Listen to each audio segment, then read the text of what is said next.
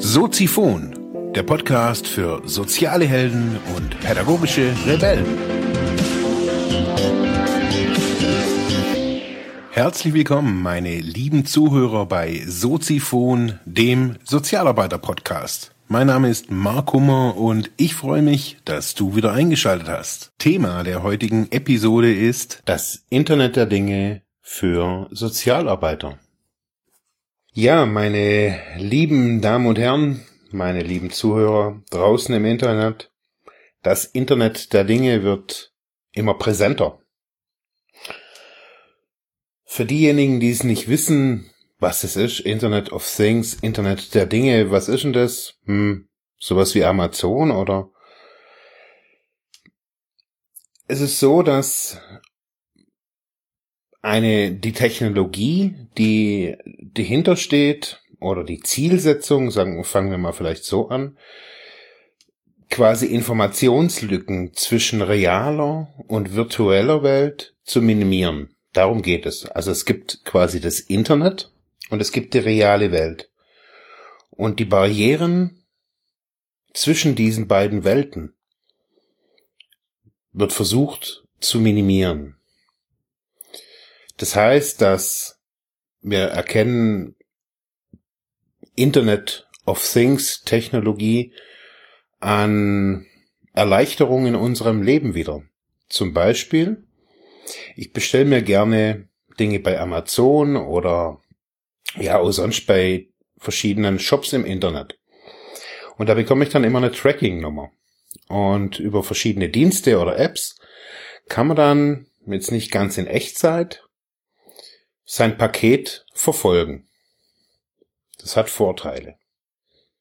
Man weiß, okay, man ist noch da und da, so lange ist das noch unterwegs. Früher kam halt irgendwann ein Päckchen. Heutzutage weiß man das. Da und da wird ein Päckchen kommen. Das heißt, ich kann meine Zeit anders ausrichten, als jetzt zu Hause auf den Postboten oder auf den DHL-Lieferservice zu warten. Ebenso sind zum Beispiel 3D-Drucker. Ist eine Internet of Things Technologie in diesem Sinne. Weil wir können jetzt Dinge ausdrucken, die im Internet Gestalt angenommen haben. Auch eigentlich auch ein Drucker, der das natürlich zweidimensional ausdruckt. Auf dem Papier ist natürlich so ein Endgerät da dafür, aber ein 3D-Drucker druckt wirklich reale Dinge. Zum Beispiel, ich bin ja ein E-Zigarettenliebhaber. Da kann man mittlerweile die Akkugehäuse für die E-Zigaretten, die kann man sich selber ausdrucken. Wenn man da ein bisschen, ja, findig ist, kann man da wirklich schöne, funktionierende Akkuträger sich da raus äh, holen aus so einem, aus so einem 3D-Drucker. Das heißt aber auch sowas wie Smart Home, also Energiesteuerung, alles, was über Apps in Zukunft funktionieren soll, Fitness-Tracker, all das sind Dinge, die unter diesem Geist sozusagen, unter diesem Thema Internet der Dinge so langsam in unser Leben kommen. Gartenbewässerung, Heimpflanzenbewässerung, App gesteuert, Lichtsensor gesteuert, App gesteuert, GPS-Navigation, alles das das sind bisher einzelne Dienste, die wir, die wir so nutzen und auch in unserem Leben viele Dinge vereinfachen. Und es geht natürlich aufgrund der Geschwindigkeit, wie die Technik sich entwickelt, exponentiell schnell. Also mit Zunahme der Rechenleistung, mit Zunahme der Kapazitäten äh, von Computern entsteht auch langsam eine immer wahrnehmbarere Verschmelzung von virtueller Welt und realer Welt. Es gibt mittlerweile in vielen Geschäften, nicht mehr nur in Drogeriemärkten oder in CD-Läden, gibt es RFID-Chips. Kennen wir, hängt in Klamotten hinten drin, hängt, äh, klebt in Büchern drin, in großen Buchläden, hängt in äh, Zeitungskiosk, äh, an, an irgendwelchen Dingen. Überall in unserem Leben sind mittlerweile RFID-Chips Alltag geworden. Das sind Funkchips. Die sind wirklich winzig klein. Ähm, die ganzen Verschwörungstheoretiker unter euch kennen das vielleicht, weil RFID-Chips in Indonesien äh, in den 90, 1990er und 2000er Jahren Leuten, also über 10.000 Leuten auch unter die Haut injiziert wurden. Mit, die konnten dann mit diesen RFID-Chips auch bezahlen. Also die haben bloß noch ihre Handfläche über die Kasse ge, gestreicht, äh, gestrichen. Äh, und dann war, konnten die dann bezahlen mit diesen RFID-Chips. Das sind Mikrocontroller mit ziemlich niedrigem Energieverbrauch. Die können heutzutage schon den, die Energie teilweise aus äh, der Hautleitfähigkeit oder der allgemein der elektrischen Energie des Körpers ziehen. Ähm, ja. Was heißt das, was hat es alles aber jetzt, diese ganze Technologie, diese ganzen Geschichten, was hat das alles so, was hat ein Smart Home und eine Bewässerungsanlage mit Sozialarbeit zu tun? Ich habe mich das auch eine Zeit lang gefragt also ich, wenn ich finde ja irgendwie gerade so Paketverfolgung, Tracking, finde ich an sich eigentlich eine ganz gute Geschichte. Ich möchte heute jetzt gar keine, gar nicht so eine Kontra Sendung diesbezüglich machen, sondern eher, was stellt sich auch in naher Zukunft vielleicht auch sozial gesehen, was stellen sich da für neue Möglichkeiten für uns dar? Besonders wenn wir an diese Technologien wie zum Beispiel die Fitness-Tracker denken. Fitness-Tracker, es gab so ein System oder es gibt es wahrscheinlich immer noch dieses System ähm, der Fernüberwachung von Patienten. Ich habe das vor ein paar Jahren, als ich noch in einer Schule gearbeitet habe in Friedrichshafen, habe ich das mitgekriegt mit dem Klinikum Friedrichshafen, der Telekom, der Stadt Friedrichshafen, die haben da wirklich so ein groß angelegtes Programm gefahren, ähm, dass die Leute quasi jetzt nicht daheim überwacht, aber auch die konnten da ihre Zuckerwerte, wenn sie Diabetes hatten. Es gab da so, so Sensoren, wo die Leute da irgendwie zu Hause haben konnten. Also sie mussten nicht mehr ins Krankenhaus. Die, es hatte extrem viel Erleichterung. Das war vor, buh, keine Ahnung, sieben Jahren oder sowas, acht Jahren. Jetzt heutzutage trägt jeder oder trägt jeder, jeder Hipster trägt äh, ein Jawbone. Ab Nummer drei gibt's ja aktuell auch noch ein bisschen im, Glitter, im Glitzer-Look. Diese Fitness-Tracker, die scannen unsere ja, Vitaldaten, so kann man es glaube ich sagen, unsere Vitaldaten, Herzrhythmus, bla bla bla bla bla, die ganzen Smartwatches können das ja auch schon. Wir haben ein Smartphone in der Tasche, das ein Hochleistungscomputer darstellt, das eine Anbindung übers Internet hat. Das heißt, die Kombination an Endgeräte, also diese Wearables, wie man sie, wie sie auch oftmals genannt werden, Fitness-Tracker, smarte Klamotten an sich, äh, und, und, und, und, und. Also man könnte ja sagen, man trägt ein Sensorhemd. So schwierig wäre das ja gar nicht herzustellen, würde ich jetzt einfach mal sagen. Man trägt ein Sensorhemd, was die Vitaldaten permanent abcheckt, was aufgrund von Hautreaktion und ja, ein Stresslevel bestimmt und, und, und, und, und. Und nun mal angenommen, wir arbeiten als Sozialarbeiter in einem Bereich der aufsuchenden Arbeit, der Vernetzung, der zunehmenden Vernetzung unserer Welt, der zunehmenden Vernetz, nicht Vernetzung, sondern des zunehm, zunehmenden Data Minings auch, also des Abschöpfens personenbezogener Daten und anderer Benutzer, geo, geografische Daten, also GPS-Daten, Nutzerverhaltensdaten.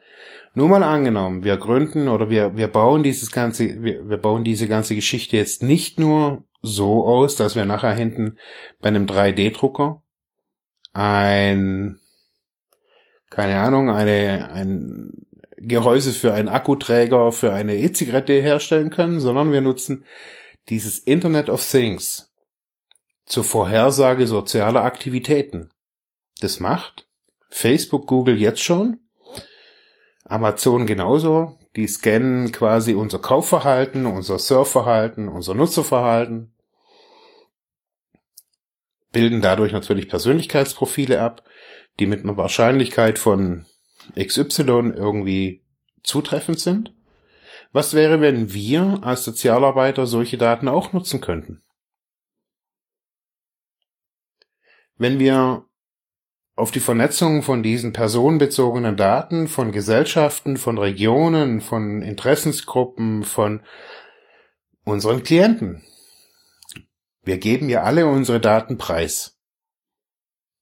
Ich meine, der Zug ist abgefahren, dass wir jetzt sagen, ja, ich logge mich jetzt mal für zwei Wochen aus Facebook aus und dann ist alles gut.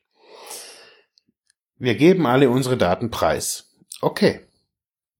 Und dann beklagen wir uns, dass nur die Großen und nur der und nur Google und wer auch immer diese Daten abschöpft. Aber zu einem gewissen Grad kommt man an diese Daten auch relativ kostengünstig oder kostenfrei natürlich auch dran. Wenn wir uns damit befassen, wie funktionieren diese Algorithmen, wie funktioniert das alles und was hat das alles mit mir als Sozialarbeiter zu tun? Was kann ich da für digitale Angebote vielleicht auch meinen Klienten anbieten in Zukunft? Ich weiß nicht, ob der Fitness-Tracker von Jarbone schon das Ende der Fahnenstange ist. Ich glaube das eher nicht. Ich meine, ich sehe hier gerade die aktuellen die aktuellen Berichte von der Gamescom 2016, sehe wie Virtual und Augmented Reality immer mehr ja in unser Leben äh, Einzug erhält. Ich meine, ich bin jetzt 41 geworden und ich hatte mit 16 meine erste Virtual Reality Brille. Ganz ehrlich. Die habe ich mir damals für, für 550 Mark noch gekauft. Jetzt, einige Jahre später, kann man sagen, das Ding findet langsam hier Einklang. Virtual Reality. Was heißt das für unsere, also das heißt, der Zugang zur Virtualität. Ich meine, in Utah gibt's jetzt aktuell das erste Virtual, Virtual Reality äh, Live-Rollenspiel, äh, so ein Parcours. Da kann man durchlaufen, da wird man durchgeführt in, äh, ähm, mit Virtual, Virtual Reality Brille, mit Gegenständen im, im Real Life. Also das ist total verrückt. Die Konvergenz hat begonnen, also es verschmilzt alles immer mehr und somit auch diese Nutzbarkeit für uns auch als Privatperson des Data Minings, des Internet der Dinge, des Produzierens von Dingen. Ich meine, das alles hat als Beispiel ein Klient, der zu Hause ist. Der bezieht sein Hartz IV und ist irgendwie auch nicht irgendwie, hat irgendwie gar keinen Bock zu arbeiten und dann eröffnet man ein kleines Rahmenmodell, wie er quasi mit einem 3D-Drucker den kriegt er auch noch gestiftet von der Arbeitsagentur oder von weiß weiß ich was oder keine Ahnung, er spielt Geige irgendwo, kriegt mal alles hin, für, für 1000 Euro kriegt er einen 3D-Drucker und, und macht sich da so ein kleines Nischengeschäftsmodell auf, mit dem er sein Hartz IV ein bisschen aufbessern kann. Ja, geile Nummer! Das Internet der Dinge hat mit uns Sozialarbeitern viel mehr zu tun, wie das wir ihm oftmals glauben. Es ist was, was da ist, was man mittlerweile schon überall schmecken und riechen kann, was Gefahren in sich birgt. Die müssen wir vielleicht auf einer anderen Ebene mal anschauen. Aber sie hat für uns Sozialarbeiter demen, also daher viel Bedeutung, weil sie unsere Klienten betrifft, weil sie uns betrifft, weil es unseren Alltag betrifft und unseren Arbeitsalltag auch verändern wird. Nicht nur Data Mining und 3D-Drucker sind es. Es geht auch darum, dass durch dieses Internet der Dinge die Grenzkosten, also die Kosten, die aufgewendet werden müssen, um ein Produkt nochmals herzustellen, im, durch dieses Internet of Things praktisch auf Null, also Richtung Null gehen. Das heißt, wenn ein Feuerzeug für fünf Cent hergestellt werden kann, dann kostet es, dann kostet es vielleicht, um nochmal 10.000 von diesen Feuerzeugen herzustellen, fünf Cent und 5,1 Cent oder so irgendwas. Was weiß ich, wie, wie wenig. Auf jeden Fall sehr verschwindend gering. Woran liegt es?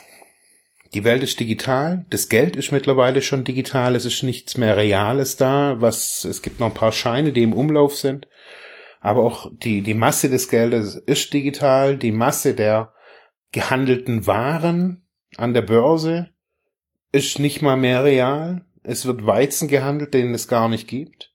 Es werden Kaffeebohnen gehandelt, die es gar nicht gibt. Die sind nur, das sind nur virtuelle Güter. Dienstleistungen, auch besonders soziale Dienstleistungen im Internet sind kostengünstig. Wir müssen nicht mehr vor Ort mit unseren PKWs irgendwo hinfahren. Wir können das auch mit einem ganz normalen, gesicherten, verschlüsselten Videotelefonat machen. Wir können das in Zukunft vielleicht auch in Kombination mit Bio- und Vitaldaten abgleichen. Es geht nicht um Kontrolle, sondern es geht um eine, vielleicht auch um eine effizientere oder vielleicht auch eine, ja, neuere Art, soziale Arbeit zu betreiben. Denk mal drüber nach. Ich würde mich über Audiokommentare, über allgemein über Kommentare und Feedbacks zu der Sendung freuen. Danke fürs Zuhören. Ja, das war's für heute mit diesem Thema. Ich hoffe, ich konnte dir weiterhelfen, vielleicht Denkanstöße geben oder sogar ein bisschen inspirieren. Ich würde mich freuen, wenn du Soziphon weiter unterstützt, indem du weiter zuhörst, mich auf iTunes bewertest, Kommentare schreibst oder diese Episode per PayPal oder Flatter finanziell unterstützt. Dankeschön.